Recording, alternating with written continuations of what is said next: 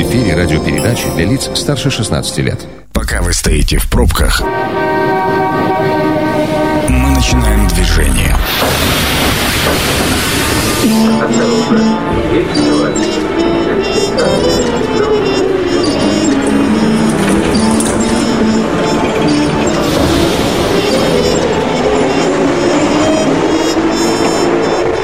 Метро.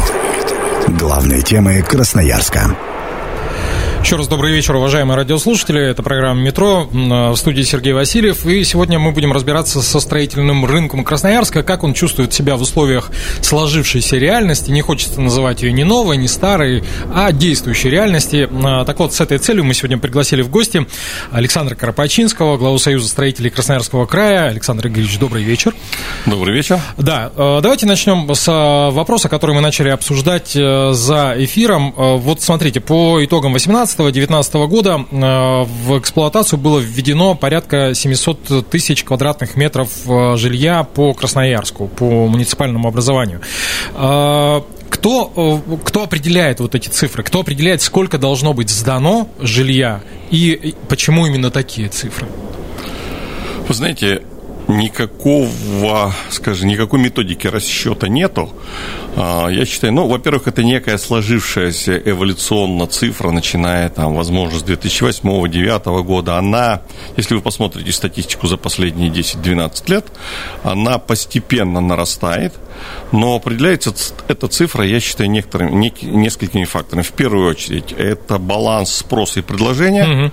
И второе, это все-таки наличие земельных участков под жилищную застройку. Потому что мы сегодня говорим именно с вами о жилой застройке, а не просто о строительстве. Ну да. Так вот, второй фактор, он а, сейчас, скажем так, на мой взгляд, начнет влиять достаточно существенно, потому что свободных участков, я не беру окраины города, которые застраивать неверно даже с точки зрения развития городского, но свободных земельных участков такой транспортной доступности в достаточно уже сформировавшихся а, районах, микрорайонах, где есть социальные учреждения, где есть школы, детские сады, дороги, общественный транспорт становится все меньше и меньше. Я бы сказал так, мы уже находимся, ну вот где-то на границе их, а, собственно говоря, и исчерпания. Угу.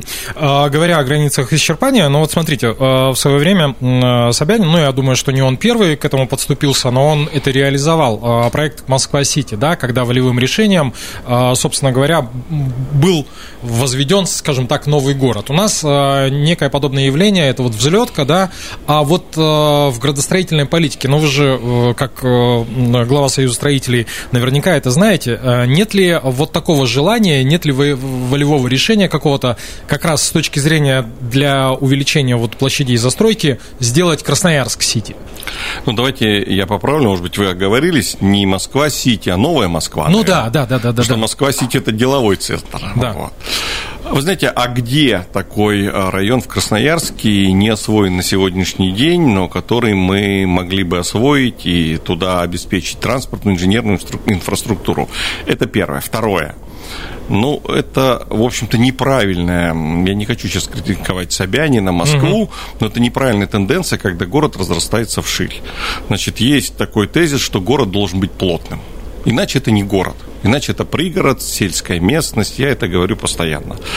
Поэтому ответственно заявляю, что сегодня в границах сложившейся застройки, даже не, му, не муниципального образования город Красноярск, а в границах сложившейся за, застройки у нас еще достаточно а, земельных участков, ну или земли, давайте вот так будем говорить.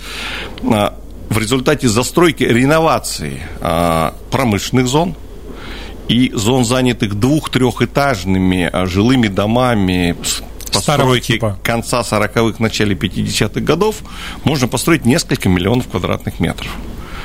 Сети есть, дороги есть, а, социальные учреждения есть, да, возможно, нужно будет капитальный ремонт школ провести, или, по крайней мере, на, в Пятне застройки, где школа там 50-го года построить новую школу, пусть хотя бы начальную школу, но сегодня нужно заниматься реновацией внутри города. Да, это сложно, да, это долго, Да, это дороже становится земельный участок, возможно, в разы, но в а, себестоимости квадратного метра это в пределах там, 15, 20, 20, возможно, процентов. Поэтому я считаю, что у нас уже были совершены градостроительные ошибки, когда мы начали застраивать территорию мясокомбината, угу. когда мы начали развивать Солонцы-2, я это публично, открыто заявлял 4, 5, 6 лет назад руководству, кто принимал эти э, решения. Поэтому никуда нам не надо больше лезть. Расширение солнечного не надо Красноярску никуда разрастаться, нужно заняться, посмотреть, что внутри. И это существенно комфортнее территория, это полезнее, это меньше затрат для городской казны, по прокладке новых сетей, а ведь через 20 лет их придется ремонтировать, если мы растянем сети да. и так далее. Значит, э, когда готовился к эфиру, э, прочитал в открытых источниках о том, что и прошлый-то год, 2019, в общем, э, закончился для строителей, для застройщиков, ну, не сказать, что прям совсем с оценкой отлично, наблюдается некий спад по продаже покупки. А тут наступает кризис, собственно говоря, пандемия, все вот эти вот истории. А как на сегодняшний день Красноярске э, чувствует себя строительная отрасль. Вопрос не праздный. А почему? Потому что строительная отрасль, как я уже говорил, я повторюсь, это один из драйверов развития муниципальной экономики. Вы знаете, вот, наверное, впервые за те 15 лет, которые я руковожу девелоперской компанией, правительство сделало очень четкий, очень правильный ход, попало в яблочко, если вы хотите, я говорю про правительство Российской Федерации, когда люди получили возможность э, оформлять дешевую ипотеку. Ну, то есть вы про 6,5%? Да, да, да. И это было сделано без каких-либо дополнительных условий, это не жилье эконом-класса, без каких-то критерий и так далее, так далее, так далее. То есть людям дали возможность улучшать свои жилищные условия всем категориям, по всем видам жилья. И вот это дало очень сильный толчок, и поэтому я считаю, что не только в Красноярске, но и во всех регионах Российской Федерации это сработало, это сработало очень эффективно, в результате чего, ну вот по нашей оценке, а, количество договоров, договоров долевого участия, давайте вот в этих оценивать, угу. скажем так, а, параметрах, за первые 6 месяцев 2020 года я оцениваю как даже прирост в 10-15% по сравнению вот с шестью месяцами да, 2019 года. Угу. Поэтому те застройщики, кто правильно ведет, а, скажем так, свой бизнес, они на сегодняшний день получили действенную поддержку, они, я надеюсь, чувствуют себя неплохо.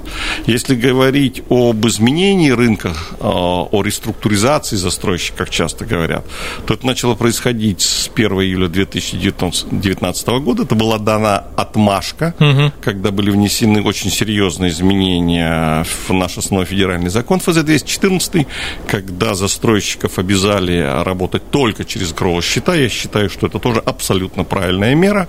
И часть застройщиков, кто скажем так, работал только деньгами дольщиков, без привлечения заемных средств банков, без поддержки банков. Они с рынка постепенно уходят. Да, необходимо 2, 2,5-3 года после чего на рынке останутся только застройщики, работающие по классической схеме с э, банковским финансированием. Ну, то есть, э, в данном случае, насколько я понимаю, вы оцениваете э, вот эту ситуацию как некую возможность очистить рынок от неблагонадежных застройщиков, получается так? Или нет? Ну, Или на, на, наверное, можно и так сформулировать, но смотрите, что у нас начало происходить с банками. По-моему, этот процесс начался там 12-15 лет назад – угу. когда Центробанк начал ужесточать условия, критерии работы на рынке, и в результате у нас э, на сегодняшний день существенно, я так понимаю, качество э, этой сферы улучшилось. То же самое делают и в области жилищного строительства, я считаю, что это совершенно правильно. А, смотрите, что касается государственных поддержек, ну вот э, с 1 августа перечень обязательных требований в сфере строительства должен был стать короче, и там, значит, сокращение на 30% процентов. А это полезная вообще для вас штука или нет? Ну, вот, э, вот сокращение вот этих обязательств, потому что там в основном дублирующие какие-то собирались убрать, мы тут а, обсуждали в метро вот эту всю тему. Или это никоим образом вас не коснулось? Вы знаете, если мы с вами начнем предметно обсуждать, нам не хватит и завтрашнего эфира, и послезавтрашнего. Я не я готов понимаю. к такому разговору сегодня. То, что есть избыточные требования, безусловно, как всегда и везде, и в любой стране, я даже так скажу, да, потому что это обрастает желанием дополнительно что-то предусмотреть, снизить риски и так далее. Но какие-то вещи, вот в частности, э, по-моему, две недели назад, я не помню точную дату, были очень существенные внесены изменения в градостроительный кодекс, и я считаю, что дублирующие положения о, э, скажем так, обязательном что ли, градостроительных регламентах, угу. в генеральном плане, в правилах землепользования застройки, они, по сути, уже переданы теперь на муниципальный э, уровень, по крайней мере, в случае принятия регионального закона, внесения изменений в региональный закон, муниципалитет получает право, наконец-то, сам э, устанавливать регламенты и сам регулировать застройку своей территории. Ну, то есть это, это оперативно. Это очень это правильно, это давно назревало, об этом давно говорили, но наконец-то в июле месяце, в конце июля месяца вот это было реализовано путем поправок в градостроительный кодекс. Mm. А, возвращаясь все-таки к вопросу о пандемии, да, не хочется уже произносить это слово, но тем не менее приходится. А, все-таки строительная отрасль почувствовала на себе а, вот, вот это бремя, там, ну, потому что а, очень много малого и среднего бизнеса вынуждено было уйти в глухую оборону, да, кто-то там до сих пор пытается пытается отбиться, там кафе, рестораны, там кинотеатры. А что касается строителей, а, вы как вот этот период переживали? Понятно, что у вас наблюдается рост а, в связи с, с упрощенной ипотекой, не упрощенной, да, а сокращенной ипотекой, ипотекой. Но в целом. Ну, еще раз поправлю, что мы с вами говорим о жилищном О жилищном, безусловно. Ну, если я говорю о том, что количество сделок, скажем, по продаже квартир, количество договоров, договоров долевого участия увеличивается, точно не уменьшилось, то, соответственно, и темп строительства не уменьшились. Нам повезло, я в данном случае говорю про строителей, потому что сначала на региональном уровне руководство края приняло решение о том, что мы можем работать через буквально, по неделю или полторы. Это было было подтверждено на федеральном уровне, поэтому наша отрасль, к счастью, не простаивала ни одного дня. Ну, исходя вот из этого посыла, естественно, у нас пока все неплохо. Угу. Что будет дальше, не знаю, но пока все неплохо. А, еще один тревожный звонок, который наблюдается уже на протяжении там, последних двух лет, ну, даже не двух, наверное, чуть больше, а, это падение а, возможности потребителями приобретать что бы то ни было. Но вот в данном случае ипотека под 6,5% подвыручила. Но в общем и целом спрос э, падает, э, как говорят аналитики, ровно потому, что у людей стало меньше денег. А вы как-то, э, как строительная отрасль, заметили это, что люди стали меньше покупать жилье, или стали меньше покупать элитное жилье, или стали меньше покупать жилье эконом-класса? А какие-то вот тенденции для себя наметили? Ну, безусловно, вы же правильно сформулировали, что если речь идет о снижении покупательской способности да, конечно. среди населения, то, соответственно, падает и количество сделок, покупок, будь то, мы говорим с вами, сейчас квартира – это предмет долгосрочного пользования. Это автомобили, это квартиры, это, возможно, загородные дома и так далее. Поэтому, ну, естественно, мы живем не на необитаемом острове, поэтому мы ощущаем Вопрос, в каком сегменте произошло больше или меньше падений, я думаю, примерно синхронно идет. Вот. Если говорить про элитное, я бы вообще не говорил про жилье бизнес-класса, класс элит, комфорт. Если, я не знаю, один дом в три года у нас сдается, то это вообще к рынку, скажем так, никакого отношения не имеет. Правильно говорить о самом массовом жилье, это жилье класса комфорт, это жилье класса эконом, как мы его называем. Здесь примерно все одинаково. Это программа «Метро». Авторитетно о Красноярске. Возвращаемся в нашу подземку. Сергей Васильев у микрофона. Сегодня говорим мы о строительном рынке Красноярска в э, тех условиях, которые сложились. Э, вместе с Александром Кропачинским, главой Союза строителей Красноярского края. Александр Игоревич, еще раз добрый вечер. Э, добрый да. вечер. Закончили мы вот на таких объемных вопросов. Давайте будем немножко углубляться в частности. Ну вот смотрите, буквально в самом начале рассвета пандемии, назовем ее так, на территории Российской Федерации в Москве был достаточно шумный скандал, когда строителям разрешили работать, а они работали, в общем, все без масок. И в Мосгордуме там было жаркое обсуждение, потом блуждало по интернетам, и вот народ сотрясал воздух. Почему? Вот кому-то запретили совсем выходить на улицу, а кто-то прям не соблюдает элементарные требования санитарные, санитарных норм. Там, что, как это, дескать, на каждый же угол стройки не прибьешь, санитайзер, там, маски и так далее. Как мы вот этот период прошли? С соблюдением ли всех норм безопасности? Вы знаете, правильно этот вопрос задать Роспотребнадзору, конечно. Вот. А параллельно задать врачам. Мне очень странно, но врачи молчат. Потому что при физических нагрузках, если вы одеваете маску, то гипоксия наступает у вас достаточно скоро, понимаете? Ну да. Поэтому вообще-то это достаточно вредно для здоровья. Но я еще раз говорю, давайте я оставим за рамками сегодняшнее, это к Роспотребнадзору, к нашим врачам. Но реально работать на стройке в маске, да еще каждые два часа менять, ну, можете себе представить? Вот, ну, вот давайте, вот давайте здесь многоточие поставим. Поэтому, ну, к счастью, как- как-то все работают. Я на стройку не хожу, не слежу. Как-то все обошлось, скажем как так. Как-то все обошлось, да. А, еще один момент, а, который возник в условиях а, сложившейся реальности, что очень многие бизнесы пошли а, стремительными шагами, те, кто даже не был в интернете, пошли в интернет. Вот как застройщики отреагировали на эту историю? Я понимаю прекрасно, что практически у каждого крупного застройщика есть свой сайт, но здесь э, пошла, насколько я понимаю, работа гораздо серьезнее, гораздо больше ее стало в интернете. Легче стало, проще, лучше, готовы ли оказались там банки к тому, что начнут заключаться сделки при помощи интернета и так далее. То есть какие-то вот такие сопутствующие. Ну, я думаю, здесь надо говорить не про сайт, потому что это маркетинг, это реклама. Это у каждого застройку, ну, да. застройщика в силу его представления, полезности там и так далее. Я думаю, здесь правильно говорить как раз о обмене а, информационном, а, о заключении договора для его о, а, скажем так, оформлении ипотечных кредитов и, соответственно, договоров залога с банками. Вот здесь, да, конечно, эта ситуация подстегнула а, я так скажу, и до пандемии несколько компаний работало, насколько мне известно, и наша в том числе с МФЦ, потому что через МФЦ идет регистрация договоров долевого участия. Мы mm-hmm. уже работали, а, скажем так, в электронном виде, подготавливая заранее всю необходимую информацию а, начали работать с банками, и когда МФЦ ограничили часы приема, когда они какое-то время вообще очно не, не принимали э, представителей компаний и населения, то вот как раз в этот момент все поняли преимущество, скажем так, вот этой цифровизации, информатизации, когда в электронном виде можно, по сути, 90-95% сделки подготовить, провести, передать документы, их проверить. И вот это, я считаю, что да, тол толчок такой этому был дан цифровизации. Если москвичи говорят об этом, если об этом мы говорим а, в сегодняшней передаче.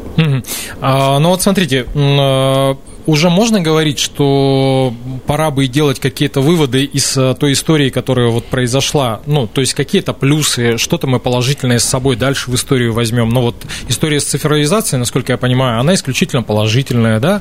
Она а, показала, что можно не выходить из дома, но при этом оформить сделку, да? А, что если государство захочет, оно может сделать ипотеку под 6,5%, да? А это уже там не, э, не 9 и не 12,5, знаете ли. А какие-то еще положительные и отрицательные моменты вот, э, вот этого полугода?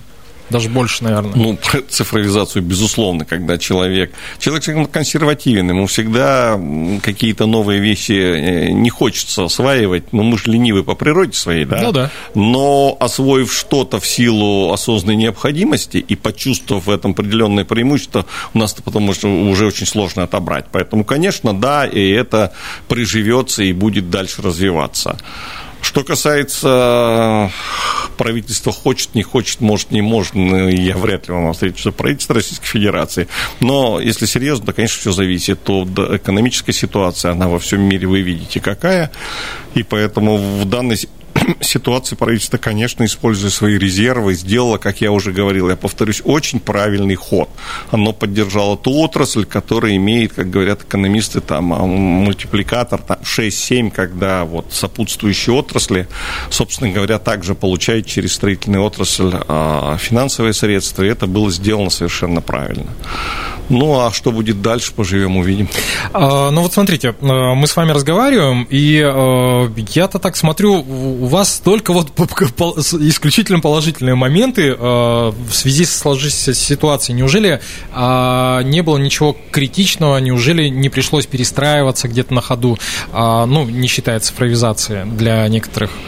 Знаете, практически нет. Я еще раз говорю, нам очень, нам я говорю про строителей, про застройщиков, очень повезло, потому что, конечно, владельцы ресторанного бизнеса, я прекрасно понимаю, насколько им тяжело, они не то что на грани вымирания, там, мне кажется, половина уже просто умерли, потому что альтернативных никаких источников нету, поэтому, ну, ну еще раз, вы сейчас беседуете с представителем того бизнеса, который, ну, может быть, номер один в, в части, скажем так, вот помощи, поддержки правительства получил. Mm-hmm. Говоря о перспективах, э, говорить, говорить, ну, э, уж простите за тавтологию, вроде как еще рано э, какие-то прогнозы делать, но все же давайте попытаемся спрогнозировать, как будет развиваться рынок строительства в Красноярске до конца года и ну, за горизонт 2020 года, наверное, даже рано еще заглядывать. Ну, смотрите, есть э, вообще законы природы, когда все у нас циклично. Угу. Поэтому, конечно, сейчас, э, когда государство предложило гражданам дешевую ипотеку на весь период, э, скажем, кредитного договора, то, безусловно, все кто хотел купить квартиры, все, кто даже собирался купить квартиры, все граждане поспешили оформить а, соответствующее согласие банков и удовлетворили, скажем так, твои, свои желания по приобретению нового жилья, по расширению. Поэтому, конечно, это некий... Всегда мы говорим, что после какого-то экономического спада у нас отложенный спрос. Так вот, у нас сейчас как раз будет, наверное, не отложенный спрос, а как раз провал после удовлетворения избыточного спроса, потому что вот эта ипотека, еще раз говорю, существенно подстегнула а, наше население для приобретения а, квартир, для приобретения недвижимости. Поэтому я ожидаю это абсолютно, я еще раз говорю, закономерно. Я ожидаю, что, наверное, к концу 20-го, начале 21-го, в первом квартале у нас будет все-таки снижение. Но, опять же таки, если мы возьмем среднегодовую, то, наверное, будет все не так плохо. Ну, то есть, если сравнивать с предыдущим, там, докризисным годом, да, мы примерно, при, да. примерно выйдем да, в балансе. Да, да, да. А, говоря, вот э, в самом начале беседы вы сказали одну такую занятную вещь о том, что земли под застройку в Красноярске все меньше и меньше, и в связи с этим, а, возможно, будет наблюдаться просадка по предложению со стороны застройщика. Вот чуть поподробнее про это. А, каков горизонт и когда у нас, ну, условно говоря, закончится вот эта земля под застройку? Вы знаете, здесь очень сложно мне а, однозначно сформулировать. Я говорил о земельных, свободных земельных участках, свободных это от каких-то зданий и сооружений, от прав третьих лиц, от каких-то, возможно, инженерных объектов, которые можно вынести или провести реновацию территории. Вот э, земельных участков без каких-либо обременений на сегодняшний день в границах застройки. Я еще раз э, повторяюсь, не в границах муниципального образования, а в границах застройки сегодня практически нет. Угу. Вот. А дальше все будет зависеть от того, от, э, скажем, ну, позиции, что ли, городских властей если они хотят сохранить объемы строительства ввода жилья, а, потому что это показатель немаловажный, скажем так, для оценки деятельности главы города и всех, всех структур, вот, и в принципе будут продолжать разрешать застраивать окраины города Красноярска, тогда, в принципе, у нас, а, наверное, так сказать, цифра ежегодного ввода квадратных метров не сильно будет падать, но качество жилья, качество в части, еще раз говорю, среды, в которой построены эти многоэтажки, она, конечно, будет снижаться. Если э, власть выберет, э, скажем так, направление на укрупнение города, на реконструкцию, реновацию не только существующей, скажем так, жилой застройки, но и самой инженерной инфраструктуры, транспортной инфраструктуры. То есть город будет ремонтироваться, капитальный ремонт города изнутри. Тогда этот процесс долгий. Это 3, 4, 5 лет. Сегодня есть инструменты. А, по-моему, два года назад появился новый закон, позволяющий, а, есть такое понятие комплексное освоение территорий, да. который позволяет а, участки города застроенные, позволяет реновировать, скажем так, ну, достаточно быстро. Находится инвестор, которому предлагается выкупить существующие на обозначенной территории объекты недвижимости и дальше застраивать э, этот участок в соответствии с теми условиями, которые были выдвинуты при торгах. Первый такой э, участок у нас в Николаевке, вы знаете, уже был. Торги состоялись, по-моему, угу. в июне месяце. И, в принципе, вот по этому механизму я считаю, что нужно идти дальше. Это самый правильный механизм. Тогда мы город Красноярск, в общем-то, остановим, и мы не не создаем а, в будущем больших затрат, еще раз говорю, на содержание городского хозяйства, коммунального хозяйства.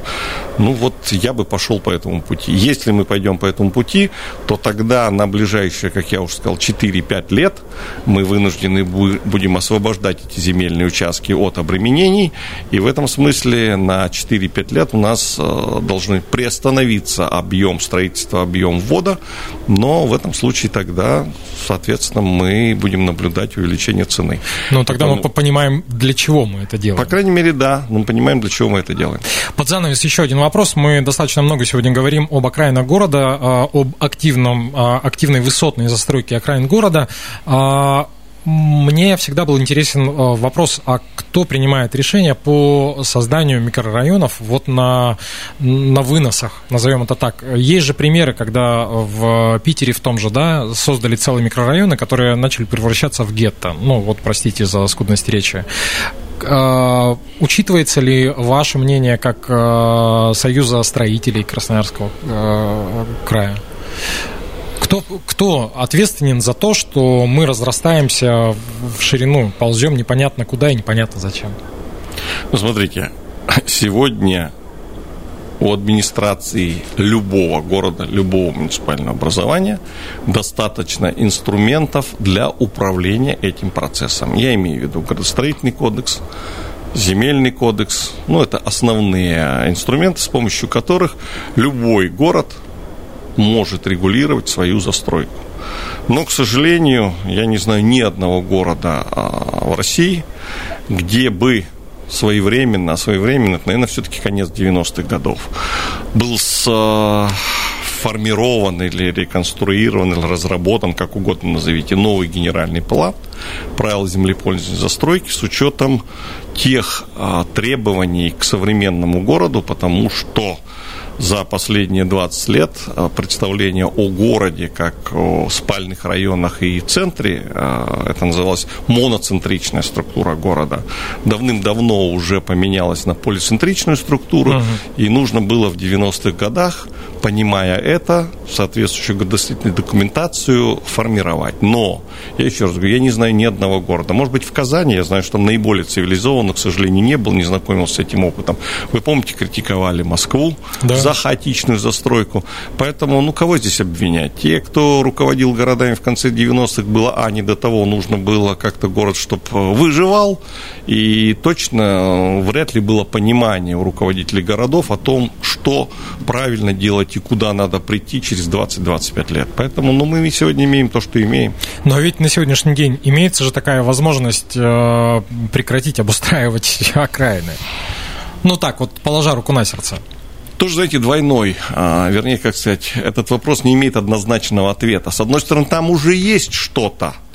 И поэтому, если, если там есть рядом свободные земельные участки, продолжая там строительство, по сути, вы э, увеличиваете критическую массу населения. Это хорошо, потому что это становится одним еще из таких микрорайонов самодостаточным города.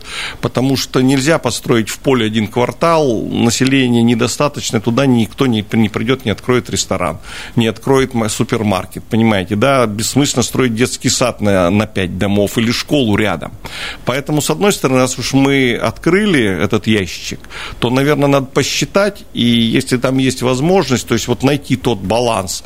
Строим мы на мясокомбинате школу, значит, надо понимать, сколько еще есть, может свободных мест в этой школе остаться, и сколько еще можно тогда, а, объем какой жилищного строительства там добавить. Поэтому вот здесь надо очень подходить все-таки не, не рубить с плеча. Так же, как я не могу упустить случай, чтобы не, скажем так, порассуждать на тему точечной застройки. Точечная застройка – это не есть плохо, но она должна регулироваться городом, и надо понимать, что точечная застройка может еще помочь в реконструкции сетей, территорий и так далее, и так далее, и так далее. Поэтому Александр Игоревич, спасибо огромное. Я думаю, что мы продолжим обязательно эту беседу о том, как с вашей точки зрения должен выглядеть э, нормальный, современный, цивилизованный город, в частности, наш родной город Красноярск. А сегодня мы обсуждали строительный рынок Красноярска вместе с Александром Кропачинским, главой Союза строителей Красноярского края. Программу вел Сергей Васильев. Всем хорошего вечера. Любите свой город. Станция конечная. Поезд дальше не идет. Просьба о